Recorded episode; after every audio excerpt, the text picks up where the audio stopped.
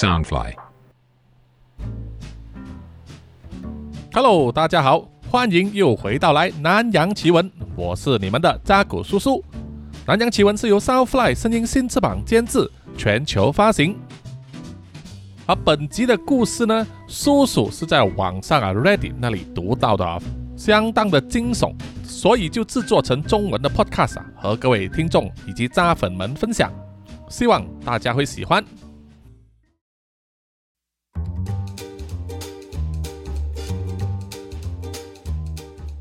我有三位好朋友，或者说是拜把的兄弟。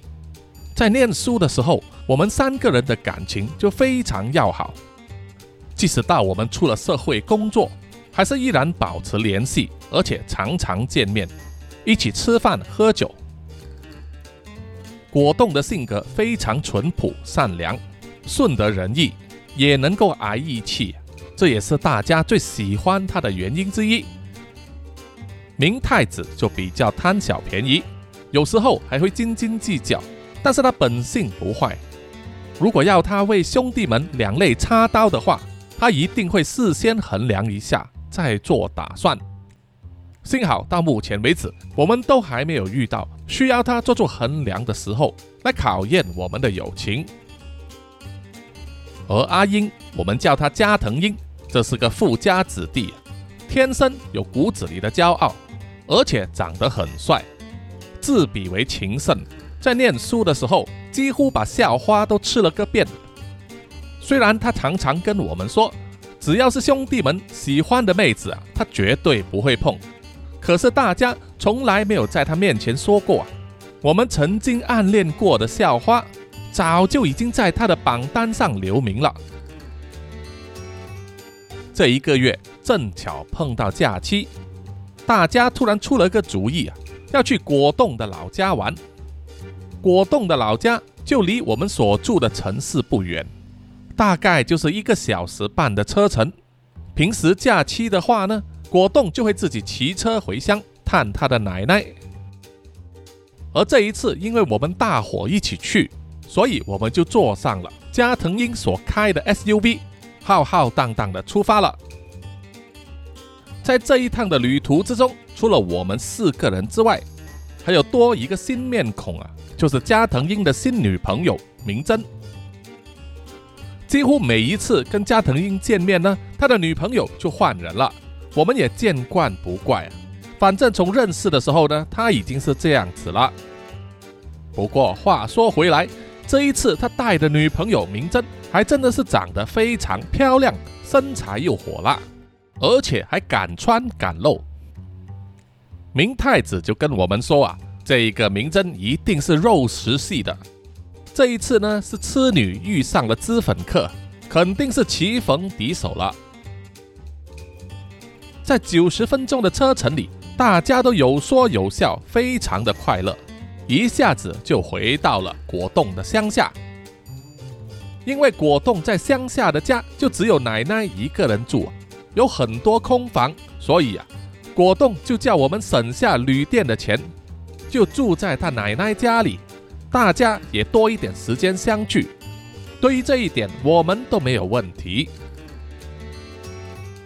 而果冻的奶奶也非常好客，虽然已经八十有几啊，身体还相当健壮，而且还记得我们的脸孔，说什么也要煮好几道拿手小菜来招待我们。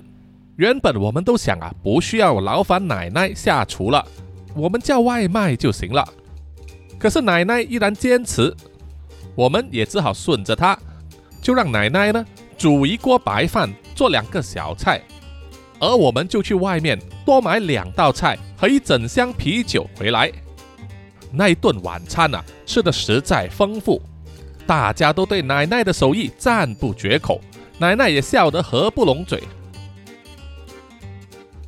到了晚上九点钟，奶奶就要去睡觉了啊，因为老人家都早睡。而我们依然坐在客厅那里喝啤酒聊天，一直喝着聊着，到了晚上十一点钟左右，果冻就先在沙发上睡着了，而明太子和我也是有一搭没一搭的说话，说着说着，眼皮越来越重，明太子就直接躺在地上打起鼾来，而我也因为是醉意上头，早就坐在椅子上钓鱼了。那么在客厅里还没有睡意的，就只剩下加藤鹰和他的女朋友明真了。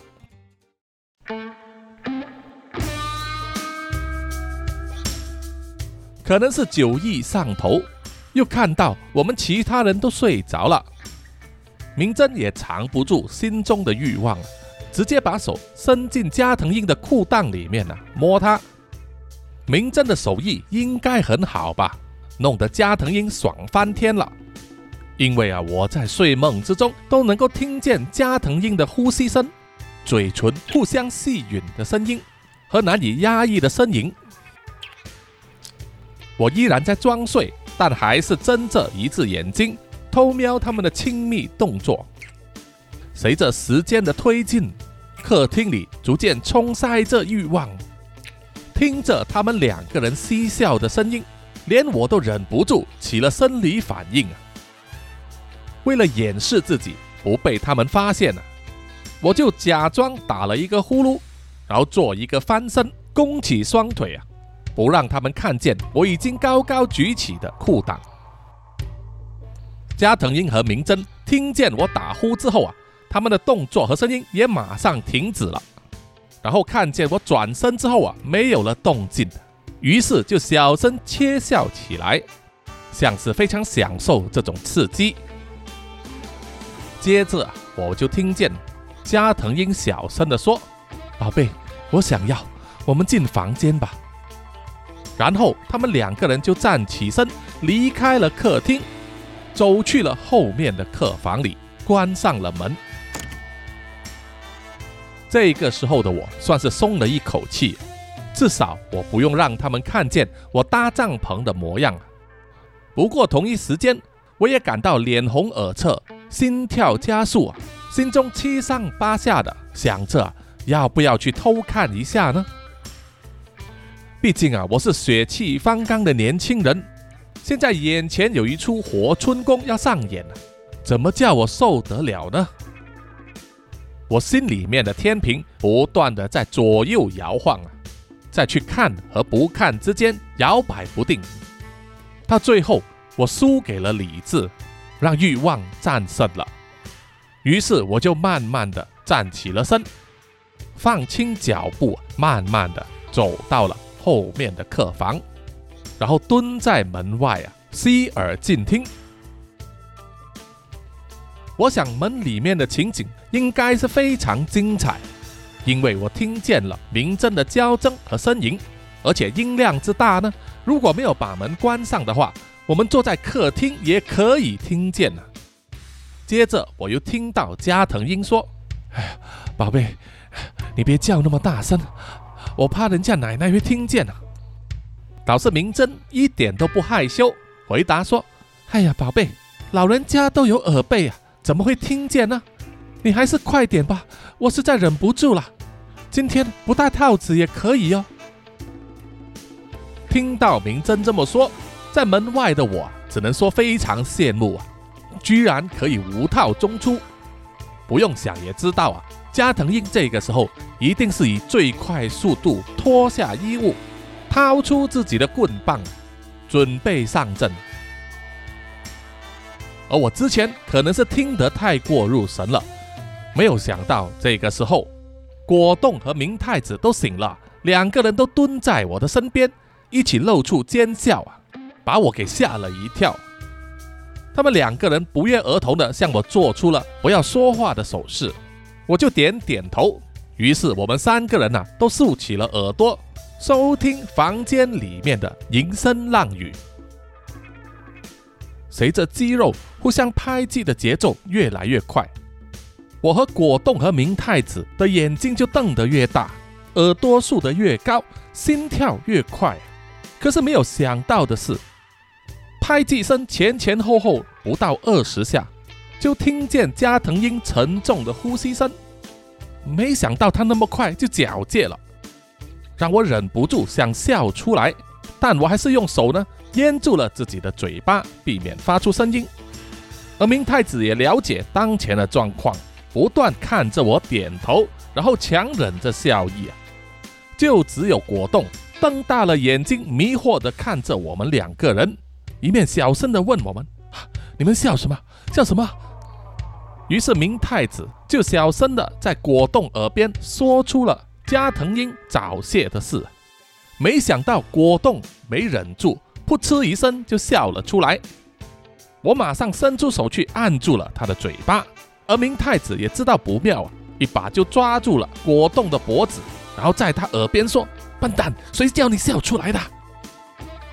门一打开，我们就不约而同地看见气喘吁吁。全身只穿着一条内裤，满脸羞愧的加藤鹰就站在门口，煞气腾腾地盯着我们。而我就正好瞄到房间里面披头散发的明真，神情无奈地坐在床边，点起烟来抽。你们这帮兔崽子胆子可不小，居然敢偷看我，看我不揍死你们才怪！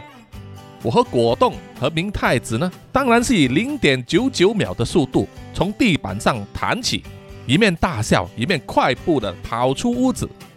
明太子还笑着说：“哈哈哈，来追我们啊！你这个三秒胶！”加藤鹰的面子当然挂不住了，气得七窍生烟，也不管衣服没穿上啊，就这样子追在我们的身后，还随手捡了路边的一根树枝，一边追一边喊打喊杀的说。你们有种就别逃，逃的就是龟孙子。当然，我们三个人绝对不会停下脚步啊，边跑边笑，而加藤鹰就边骂边追。由于在乡下，晚上的马路几乎没有车辆，而且今天是月圆呢，月色很亮。我们四个人就这样子在马路上狂奔，从大路跑到小路，小路跑到田野，再从田野跑进了树林里。进入密林之后，我们四个人都已经上气不接下气了。果冻最先慢下来，直摇头说他跑不动了。而从后面气喘如牛的加藤鹰追上来之后啊，一推就把果冻推倒。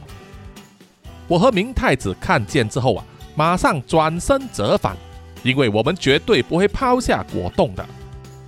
当加藤鹰要去揍果冻的时候啊，明太子也冲上来。把加藤鹰推开，而加藤鹰就转而呢抱住了明太子的腰，把他推倒在地上了，然后举起拳头就要揍他。我和果冻马上走过来要调解他们，我不断的说：“哎呀哎呀哎呀，兄弟啊，大家只是开玩笑嘛，啊你不要太介意嘛，啊你怎么那么小气啊？”加藤鹰大骂说。我操你妈！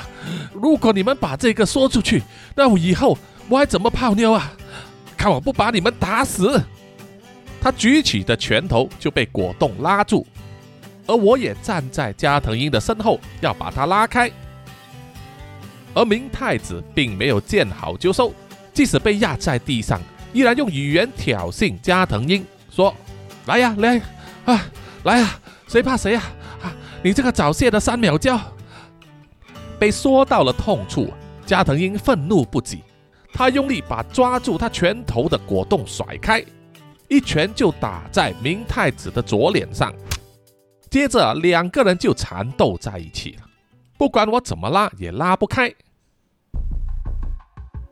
接着我就听到果冻的叫声，我急忙走过去找果冻了，可是他就好像凭空消失了一样，我不断的大声喊。果冻，果冻，哎，你在哪里呀？然后我就听见了微弱的叫声，说：“啊，我在这里呀，在下面啊。”我循着果冻的声音，在长满杂草的地上搜索，终于发现了地上有一个地洞，看起来果冻就是被加藤鹰甩开之后，一下子站不稳，就摔进了这个洞里面。于是我马上去劝阻了明太子和加藤鹰，跟他们说：“哎，够了，你们打够了，果冻出事了，他摔到洞里面去了。毕竟是一场兄弟啊，打架归打架，可是兄弟有难的时候，我们依然还是会先出手相助的。于是明太子和加藤鹰就停了手，在我的带领下来到了地洞那里。我大声的对着地洞里面喊说：“果冻，你没事吧？有没有受伤啊？”果冻哀嚎着说：“啊，我好像扭到了脚踝，好痛啊！啊，你们快点救我！”！”明太子就说：“啊，这个洞到底有多深呢？”又伸手不见五指，哎呀，你们有带手机出来吗？加藤鹰就反驳说：“干你娘的！你看老子这个模样，有可能带着手机吗？那是自然的，因为他只是穿着一条内裤就追着我们来了。而我的手机也是留在果冻的奶奶家。于是我就问果冻啊，哎，你的手机有在身上吗？看能不能打开手电筒一下。”果冻好像是在摸索着自己的口袋。不久之后，我们就看见一盏白色的灯光就在洞下面亮起来。啊，还好手机有在我口袋里面。哎呦，荧幕摔坏了，真是的。果冻说着，我就问他，到底在下面的洞里和我们的离地距离有多高？他用手电筒的灯光照了照洞穴的周围，然后说。呃呃，我看有三四米高吧。这里是一个好奇怪的洞穴哦，好像有一点东西在里面。啊啊，兄弟们啊，我好害怕，快点来救我啊！我就问其他两人，到底怎么样能够把果冻救上来？加藤鹰就说，在我的 SUV 里有我攀岩用的装备和绳子，我们去把它拿来吧。果冻又说：“你们快点去救我啊！我好害怕！你们不要全部人都走掉，要留下人来陪我啊！”我就安慰他说：“好好好，我留下来陪你，你不用担心。你先好好坐着，不要剧烈运动。”然后我又转过头来对明太子说：“哎，你陪加藤鹰回去拿绳子吧。”明太子也不多话，就打了一个手势，然后就跟着加藤鹰呢往回走。两个人一面走，还一面互相的吐槽，好像什么事都没有发生过一样。而我就在洞口上面陪着果冻和他聊天，分散他的注意力，减少他的恐惧。我们足足等了大约二十分钟，然后才听到加藤鹰开着他的 SUV 来到树林附近的马路上停下，他还载着明真来。而明太子就帮他从车厢里拿出了一大串攀岩用的绳索，还带了好几只手电筒来帮忙照明。有了手电筒的帮助啊，我们才可以依稀看得见果冻掉进去的洞穴，像是地底下的一个密室。加藤鹰把绳索绑在两棵结实的树干上，上面再装上了一颗滑轮。使用这个方法的话，要把果冻从洞里面救出来就比较省力了。于是加藤鹰就循着绳索呢，慢慢的下了去洞穴里，而我和明太子就负责拉动绳索的另一头，慢慢的把它放下去。进入洞穴之后，加藤鹰再用他的攀岩工具把果冻扣在绳索上。然后就叫我和明太子呢用力把它往上拉，因为借助到滑轮，我们要拉它起来的时候比较不费力，很快就救出了果冻。他的右脚踝确实是扭伤了，整个都肿起来了。而明真也非常体贴的从攀岩装备里面拿出了冰包给果冻敷上，用来帮助消肿。把果冻救出来之后啊，我就对着洞穴下面大喊说：“哎，加藤鹰，轮到你了！你说一声，我们就把你拉上来。”可是没想到加藤鹰却说：“等等啊，这下面呢，真的大有玄机啊，让我多看几眼，好好研究一下。”我听了就非常好奇的问：“啊，下面黑漆漆的，有什么玄机啊？”加藤鹰就说：“哎，真的有玄机啊！搞不好我们发现了一个古物吧？这可是一个重大发现哦！不信的话，你们下来看啊！”听到了发现古墓的说法，我和明太子都面面相觑啊，心想不可能吧？然后又转头望向了果冻。果冻摇摇头说：“我从小到大从来没有听说过，在这个乡下里有什么古墓的。”而在洞穴里的加藤鹰一直说：“我们应该下来看一看。”我实在是禁不住好奇心，于是就爬下了洞穴里。点亮了我的手电筒，仔细的观察整个洞穴。加藤鹰说的没错，下面这里真的大有玄机。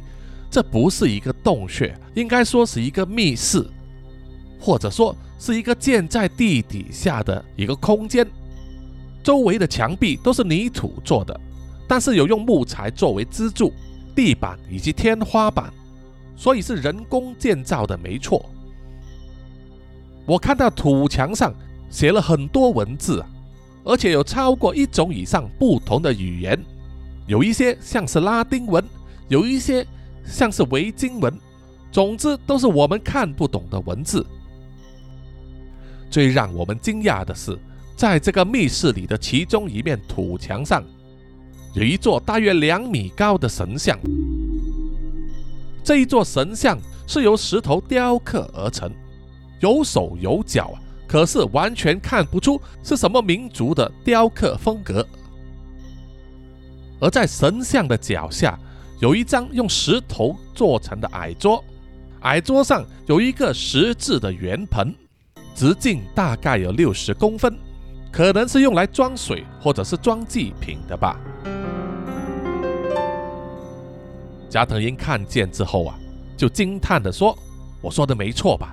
这个看起来真的像是古墓啊，可能是一个考古大发现呐。现在只有我们知道，如果能够好好利用的话，搞不好我们就会名垂千古啊！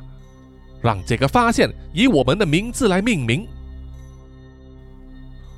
我心里想啊，确实有这个可能，但是我心中有一些顾虑啊，顾虑的就是万一有其他人也发现了这个地方，抢先我们一步。那么煮熟的鸭子不就飞了吗？这个古墓看起来大有来头，除了可以让我们出名之外，搞不好还可以赚大钱呐！我知道加藤鹰不筹钱，可是我可筹钱呐！于是我就跟加藤鹰说：“哎，兄弟啊，这真的是一个大发现呐，是我们发现的。但是啊，你看这些文字还有神像，完全是我们不了解的东西。”你说我们是不是要先做一点研究，了解一下它的时代背景，判断了它的价值和年份之后，再对外宣布也不迟啊？你说对不对？这个时候，明太子也爬下来了，他围观了整个地洞密室的四周，发出了叹为观止的赞叹。他也同意我的想法，说。确实，这间密室里面的这个神像还有文字，我也真的没看过，不知道是什么朝代和年份，真的有必要先考究一下，以免摆了个乌龙啊，反而会被人家笑我们没有学识。加藤鹰听了也点头同意了，他说：“没错，这是我们发现的东西，这个秘密只有我们知道啊，绝不能胡乱泄露了，让别人占了先机啊。”嗯。我想到办法了。加藤鹰从他的口袋之中掏出了他的手机，然后就对着神像还有土墙上的文字拍了一系列的照片。拍完之后，我们就爬出了洞穴。在临走之前，我们还在洞口外面做了记号，并且用一些树枝和树叶把洞口掩盖着，避免让其他人发现。在坐上了 SUV 回去果冻奶奶家的途中，我们就在车上商量好了，发现了这个疑似古墓的地方，就只有我们五个人知道。我们暂时不要对外宣布，先去查一下它的历史背景，因为必须是年代久远才有价值。如果只是一个破烂的庙，我们贸贸然通知了媒体啊，就只会贻笑大方。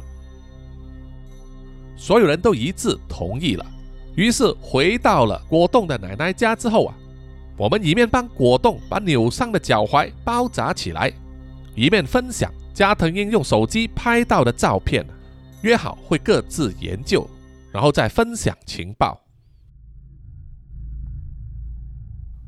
隔天早上，加藤鹰和明真就开车载着果冻去看跌打医生，而我和明太子呢，就留在果冻奶奶的家里啊，使用我们的手机上网，不断的在网络上搜寻，看能不能找到关于这些文字和这座神秘神像的资料。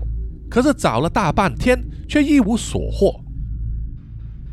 明太子不耐烦地说：“哎呀，太麻烦了。”怎么找也找不到一些讯息，我们果然是没有历史这一方面的天分的。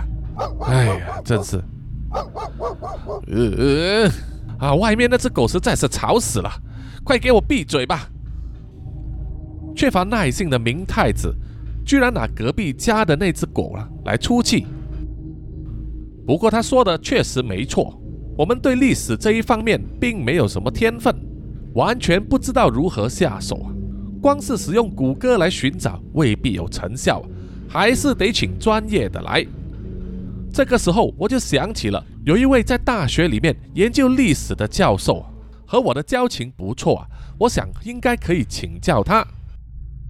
于是我就写了一封电子邮件，附上了加藤鹰所拍的照片，发给了那位教授啊，希望他能够提供一些有用的资讯。在午饭之前。加藤鹰和明真就带着果冻回来。果冻扭伤了脚踝已经被敷上了中药，还用绷带紧紧地缠着。接下来这几个星期，他就必须这样子一拐一拐地走路了。果冻的奶奶依然准备好了午饭让我们吃，我们每个人都饿得很啊，吃得狼吞虎咽，还大声地说笑，互相吐槽。但是不管怎么说，我们心中都有一个默契啊，就是绝对不会在外人的面前提起昨天晚上发现的那个地洞。而在吃饭的时候啊，我不小心的注意到，明真似乎对果冻的态度有点不同，他会偷偷的主动夹菜给果冻。到了吃晚饭的时候也一样啊，明真会特地坐在果冻的身边，口头上说是帮忙照顾伤者。加藤鹰也不以为意啊，继续和明太子和我呢哈拉打屁。但是我心里呀，已经明显的感觉到，明真似乎对果冻发生了兴趣。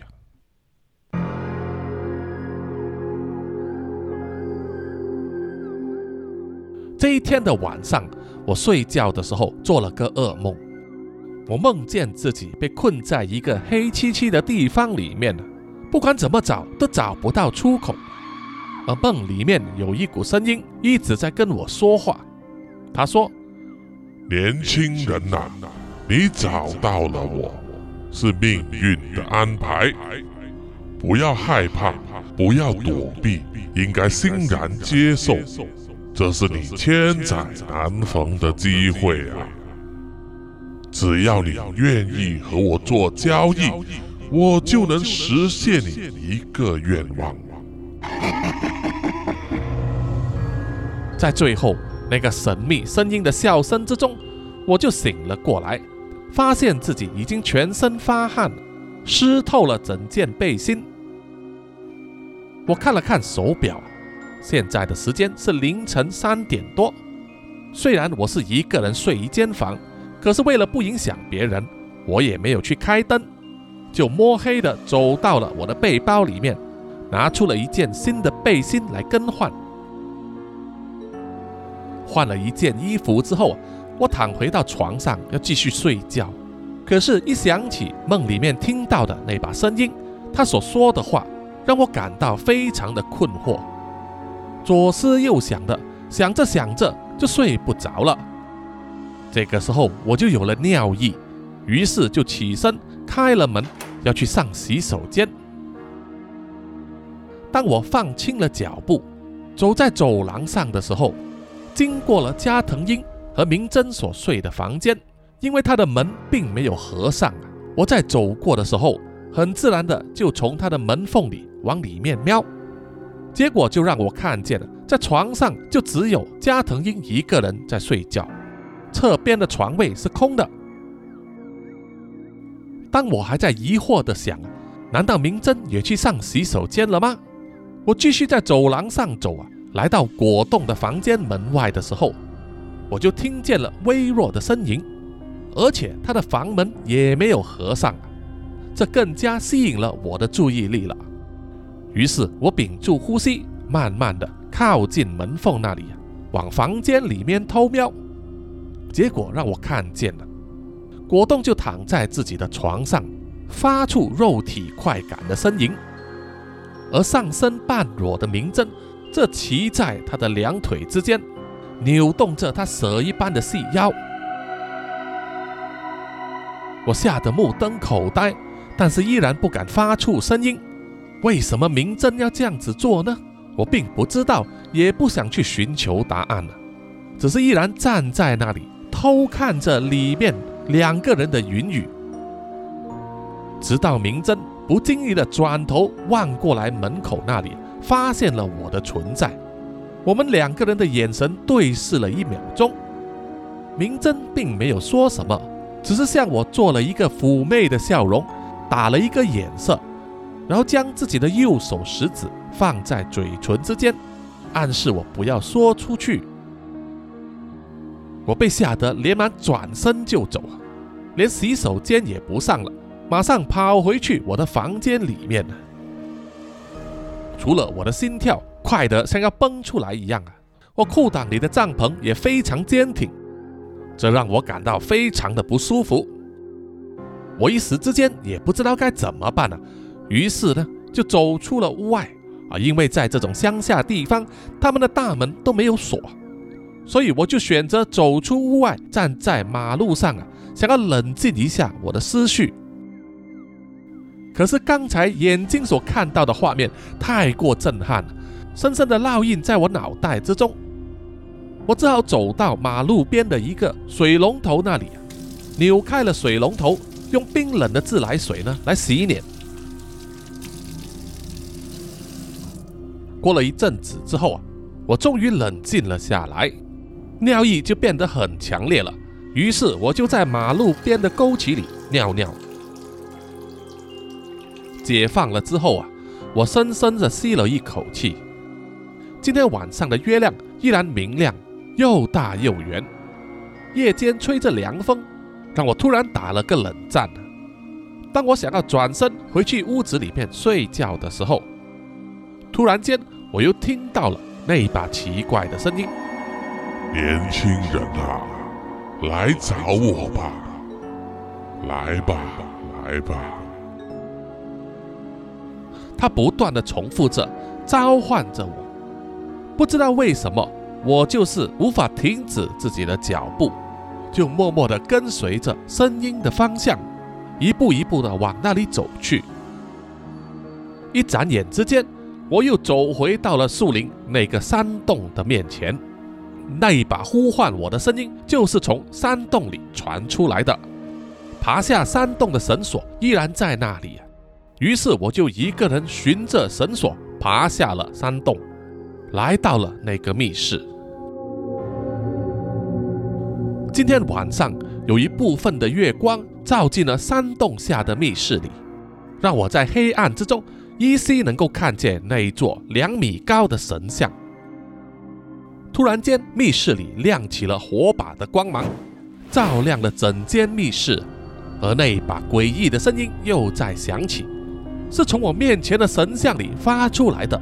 他对我说：“年轻人呐，你的生活是不是充满着不如意，充满着挣扎、委屈和痛苦啊？”你必须知道，痛苦的真谛不在逃避它，而是在承受它的过程中体会到它的美丽。这种美丽，也只有最纯净的灵魂才能看见它。年轻人啊，不要害怕痛苦，不要害怕苦难，只要你一心一意的将自己交给我，我可以舔干你的泪水，抹掉你的烦恼，平复你的挣扎，抹除你的痛苦。年轻人呐，只要你一心一意将自己交给我。我可以实现你的愿望，让你不再害怕自己迷失在丛林之中，因为每一个错误的选择和转弯，都只会把你引导到我的身旁。不知道为什么，我就是呆呆的站在神像前，听着那一股声音。穿过我的耳膜，冲击我的脑袋，让我整个人好像掉入了迷茫之中，无法自由的思考，也无法自由的行动。接着，我看见神像脚下的那个十字圆盘好像亮了起来，吸引了我的注意力。然后，那一把声音一直在我耳边对我说：“年轻人。”不要害怕，向我奉献你的痛苦吧。在那个时刻，我不知道为什么会乖乖的听从那把声音，照着他的意识去做。我蹲下了身体，在密室的角落头，用右手捡起了一颗拳头般大的石头，然后慢慢的走到石像脚下的十字圆盘前面。伸出了我的左手，把我的左手尾指放在十字圆盘的边缘。接着，我就高高的举起了右手的石头，用力的往下砸下去。就在那一刻，我感到剧烈的痛楚，大声的尖叫，啊并且往后退开了几步，把石头丢掉。然后紧紧抓住了我变形的左手小指头，它已经肿成紫红色，还流着鲜血，搞不好骨头都断了。我用痛得流着泪的眼睛望着那个十字圆盘，圆盘突然间自己燃烧起来，然后就是一阵令人感到心惊胆跳的笑声。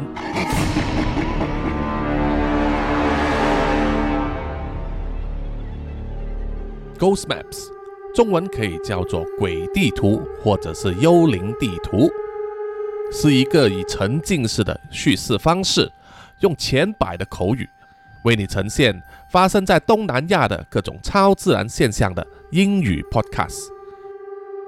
这个 Podcast 系列的内容和故事灵感百分之百来自真实人物的亲身经历，而且都发生在新加坡、马来西亚。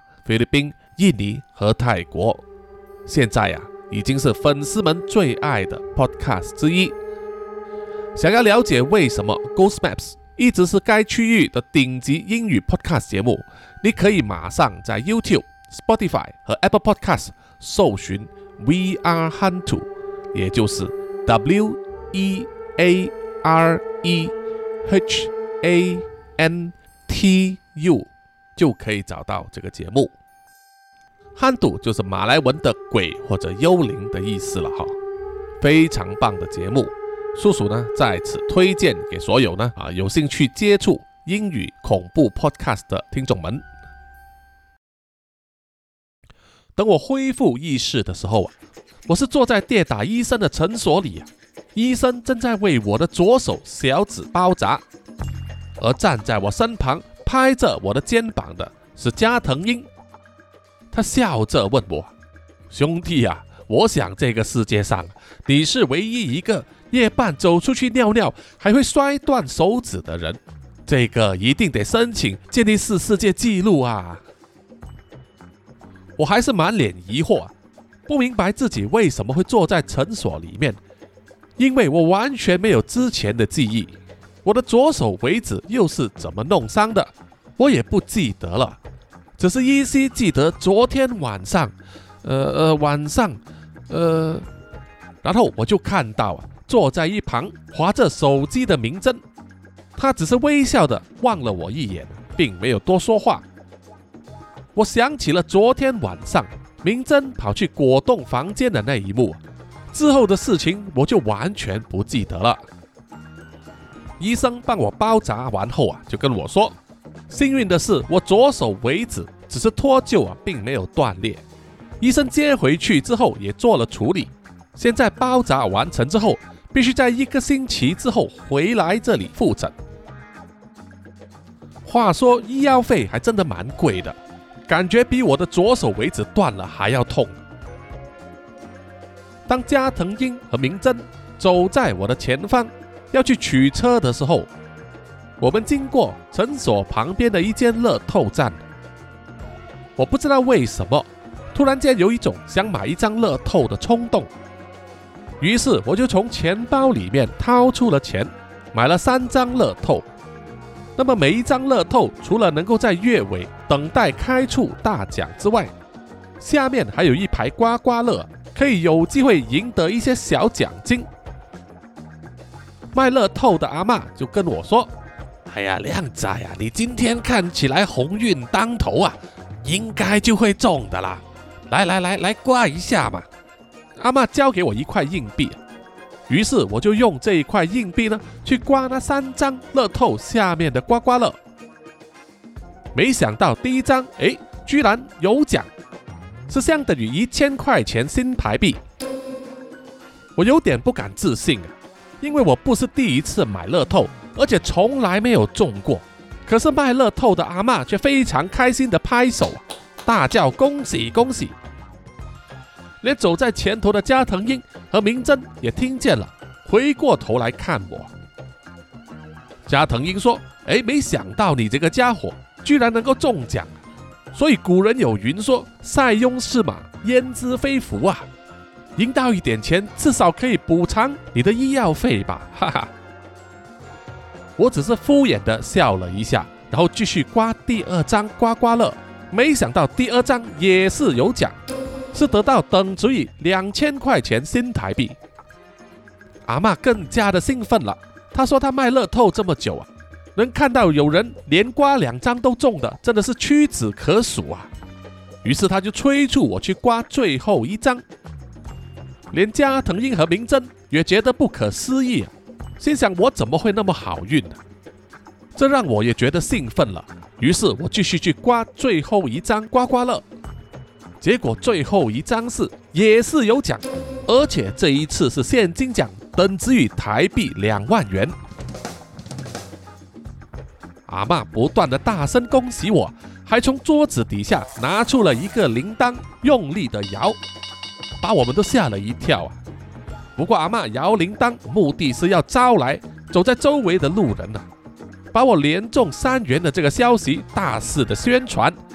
其实间接就是在推广他自己的这个乐透站，说现在走运了，叫大家呢多多来买。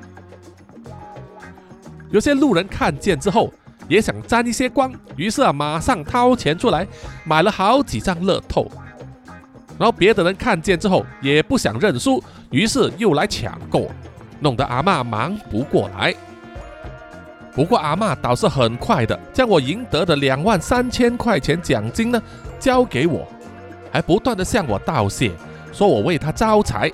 毕竟啊，他开的乐透商店就是靠卖乐透来抽成的，卖的越多就赚的越多嘛。在开车回去果冻奶奶家的途中。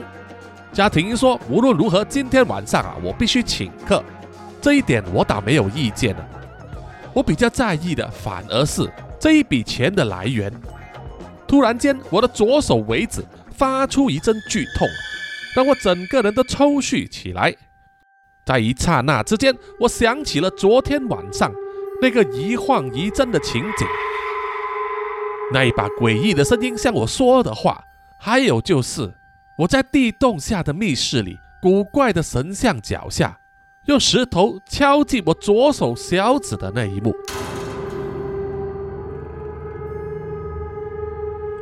我们回到了果冻的奶奶家之后，加藤鹰突然间兴致勃勃地说：“他想要做。”即使明真并不情愿，却还是被他硬拉进房间里去了。而我并没有理会他们那么多，只是一直坐在客厅里面呢，尝试回想在地洞下密室的那一幕，到底我是不是真的有毁掉自己的左手小指，来换取中乐透的奖金呢？突然间，有人拍拍我的肩膀，让我从发呆的状态里回复过来。原来是果冻的奶奶。她说午饭已经煮好啊，今天吃的是皮蛋瘦肉粥。她说：“如果我饿的话，可以先吃，但是我目前没什么胃口啊。”于是就跟他说：“我晚一点再吃。”奶奶点点头，就说她会端一碗粥去喂不良旅行的果冻。我想了想啊，这样子劳烦他老人家，怪不好意思的。于是就跟奶奶说：“这个粗活就由我来吧，请奶奶先休息一下。”奶奶点点头。于是我就往厨房走去，在锅里面装满了一碗皮蛋瘦肉粥之后，在走廊上经过了加藤鹰的房间的时候，我可以听见里面他们发出的声音。加藤鹰好像是野兽一样，发出粗重的呼吸声，然后不断的重复着说：“怎么样，宝贝，我很强吧？嗯，顶到最里面了吧？哼，爽吗？啊，爽吗？”而明真除了在呻吟之外，也在哀求说：“哎，你不要那么粗鲁，你弄痛我了。”我心想，现在大白天，他们就那么卖力的、那么露骨的在做啊，也不看一看场合，实在是让我受不了。我摇摇头，就继续捧着那碗粥走进了在隔壁的果冻的房间。只见果冻呆呆的坐在床上啊。眼中有泪光，我把粥放在桌上啊，然后跟他说：“哎，果冻，来，有粥可以吃了，趁热吃吧。”这个时候，加藤鹰和明真的呻吟声传了进来啊。我想在房间里面，果冻和我都听得一清二楚啊，这可尴尬了，因为我知道果冻和明真有一腿。面对那么尴尬的情况啊，我一下子不知道该说什么话好。没想到的是，果冻居然流出眼泪来，对我说：“你不用跟我说什么了，我知道你那天晚上都看见了。”既然果冻也知道我已经知道了，我只好叹了一口气啊，跟他说：“哎呀，你明知道她是兄弟的女人，你跟她是没有缘分吧？你就当做是逢场作戏就好了。”果冻含泪的双眼望着我，问我说。我知道那天晚上，明真也是跟我说，我们只是打一炮的炮友，就像握个手一样，完全不必我负责，也叫我不要放在心上，不要想太多。可是为什么在这个时候，我却觉得心很痛呢？说着说着，果冻真的哭了起来。我走上前去。让哭泣的果冻靠在我肩膀上，我轻拍他的后背，安慰他，希望这样子能让他好过一点。突然间，我听见了传来摔东西的声音，然后就是明真在大骂：“干你娘的！你是把我当狗在操吗？你这个鸡掰男！”说完之后，就是加藤鹰的房门被重重的打开，然后就是明真快步的冲出了屋子。我感觉到果冻全身抽动起来，我知道他想要起身去追，问明真到底是怎么一回事。可是毕竟果冻的脚伤还没好，我就用力按着果冻的肩膀，强压下他的冲动，然后跟他说：“果冻啊，你留在这里就好，我会去问到底是怎么一回事，你不要担心。”果冻点头答应了。于是我走出果冻的房间，侧眼就看见了。汗流浃背的加藤鹰坐在床角，背对着我，像是一只巨大的棕熊在喘气。我不想理他，就快速的走出去追明真。只是穿着一件小可爱和超短热裤的明真，跑到河边的石桥上停了下来，然后就坐在桥墩上，开始抽起他挂在颈项上的电子烟。我追到来了石桥之后，就坐在他的身边，然后问他到底发生了什么事。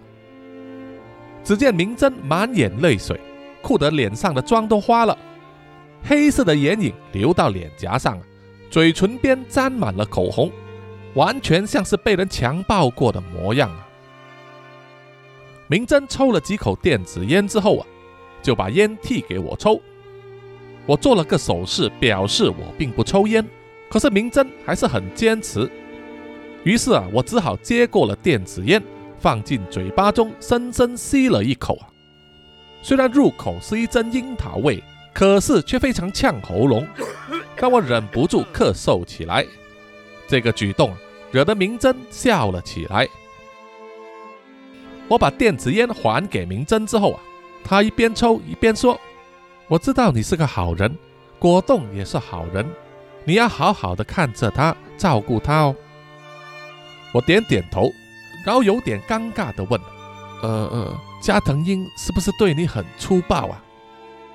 明真做了一个嗤之以鼻的动作，往小河吐了一口口水，然后说：“哼，那个鸡掰男，他的智商和情商只有他实际年龄的一半，整天自以为是大情圣，百人斩。”所有的女生都想吸他的老二，呵呵，在老娘的眼中，只不过是一个横冲直撞的快枪手。老娘阅人无数啊，他的技巧只能算是九流。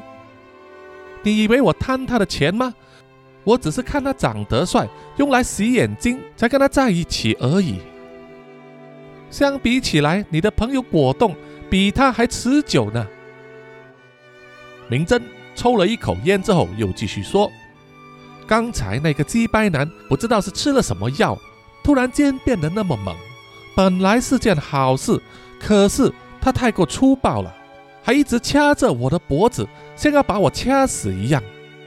老娘就是不爽，叫他吃自己吧。”我听了之后啊，丝毫没有办法为加藤鹰辩解，因为我们心里都知道，加藤鹰就是那样子的人。从我们认识他开始，他就是以占有女生、累计数量来取乐。说他完全不在乎女生的感受，这一点都不稀奇。明真又在抽了几口烟之后啊，就站起了身，伸了一个懒腰，然后就对我说：“好了，回去吧。总之，我跟阿英就一刀两断了，你也不必帮他说什么好话了。”还有，你要注意一下你另外一位兄弟明太子，我觉得他有点不妥，你自己看着办吧。说完了，转身就走。我听完之后有点摸不着头脑，他刚才说明太子有点不妥，是指什么呢？这个时候，天空突然划过一道闪电，响起一道沉重的闷雷，好像一阵大风雨要涌来一样。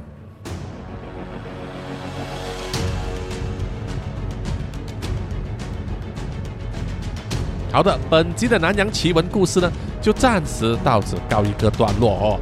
想要知道后续的发展呢，请听众和渣粉们记得追踪下一集了。有什么意见或者回馈的话，欢迎到南洋奇闻的 IG、Facebook、YouTube、Apple Podcast 还有 Mixer Box 里面给叔叔点赞和留言哦，谢谢大家。希望听众们最近有需要用到洗发精产品的话。